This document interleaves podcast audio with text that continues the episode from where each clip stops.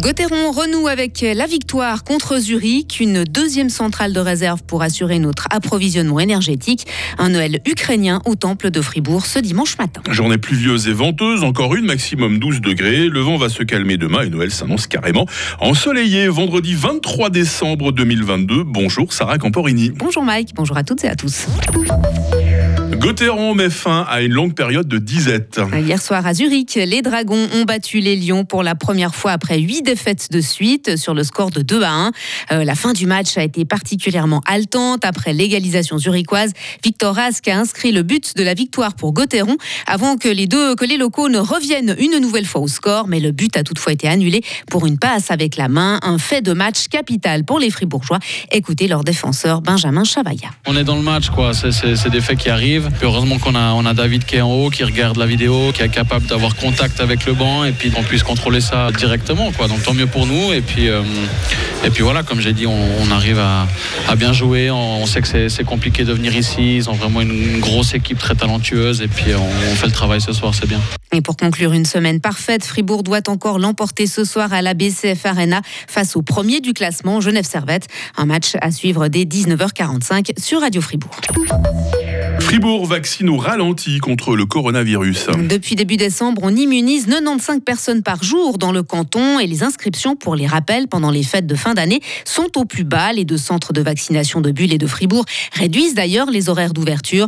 Les autorités rappellent pourtant l'importance de se faire vacciner contre le Covid pour les personnes de plus de 65 ans et les personnes vulnérables. La Confédération se dote d'une deuxième centrale de réserve pour assurer l'approvisionnement énergétique du pays. Elle est située à Corneau, dans le canton de Neuchâtel. Il s'agit en fait d'une installation déjà existante qui sera utilisée de janvier à avril seulement en cas d'urgence. Les coûts de sa mise à disposition pour la période 2023 à 2026 s'élèveront à plus de 9 millions de francs. Noël compliqué pour les usagers de la SNCF en France, Sarah, mais pas seulement. Hein. la grève des contrôleurs provoquera la suppression de nombreux trains ce week-end et impactera donc aussi le trafic avec la Suisse. Les CFF recommandent aux clients concernés de se rendre sur le site de TGV Lyria et sur celui de la SNCF pour se renseigner sur d'éventuelles annulations.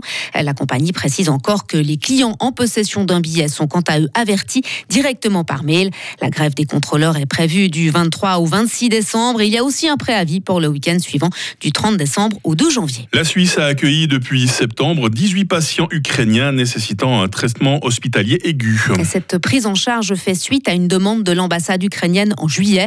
Depuis, un comité médical reçoit chaque semaine des propositions de patients soumises par l'Ukraine et les répartit ensuite entre les régions et les cantons, une mesure qui se poursuivra l'année prochaine encore. Ce sont des musiciens ukrainiens que l'association Elpida soutient. Un concert aura lieu dimanche matin au temple à Fribourg. Trois jeunes musiciens ukrainiens très prometteurs, âgés de 9, 11 et 15 ans, vont interpréter des chants de Noël, notamment Elpida soutient les jeunes musiciens réfugiés, mais aussi les professionnels.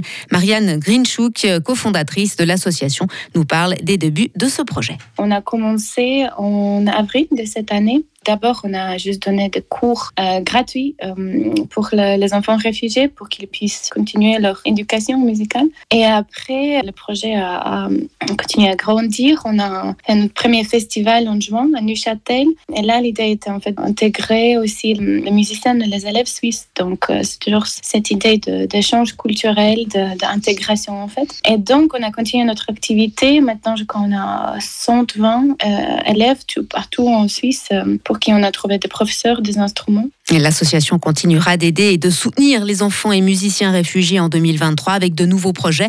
Il y aura notamment un prochain concert intitulé Jeunes solistes de demain. Il aura lieu le 29 janvier aussi au Temple à Fribourg. Ah, de bons moments de musique, de bons moments de partage hein, qui s'annoncent là. Merci euh, Sarah Camporini. On vous retrouve dans quelques instants avec toute l'équipe du Grand Matin qui est impatiente de passer le bonjour à la collectivité. Et on découvrira notre question du jour aussi. Hein. Retrouvez toute l'info sur frappe et frappe.ch. Votre météo, 6h05 sur Radio Fribourg, le ciel est couvert, les pluies vont être fréquentes aujourd'hui, bien plus fréquentes qu'hier. Hein. Euh, toujours pas de neige, hein, neige vers 2300 mètres. Euh, ce qui ne change pas, euh, c'est le vent du sud-ouest, il reste modéré à fort. Et puis le phénomène de redoux, toujours aussi marqué, un 9 degrés déjà ce matin à Romont, 11 degrés cet après-midi à Fribourg. Demain, samedi 24 décembre, restera couvert et pluvieux. Ces pluies vont toutefois s'espacer en seconde partie de journée. Température minimale 9, maximale 12 degrés. On sent le vent faiblir. Cadeau de Noël, s'il vous plaît. La journée de dimanche 25 décembre sera bien ensoleillée avec 11 degrés. Et hormis le passage d'une perturbation entre lundi soir et mardi matin, la nouvelle semaine s'annonce elle aussi ensoleillée. Nous sommes vendredi 23 décembre, 357e jour. On a bientôt fini le calendrier de l'Avent. En fait, les Armands aujourd'hui.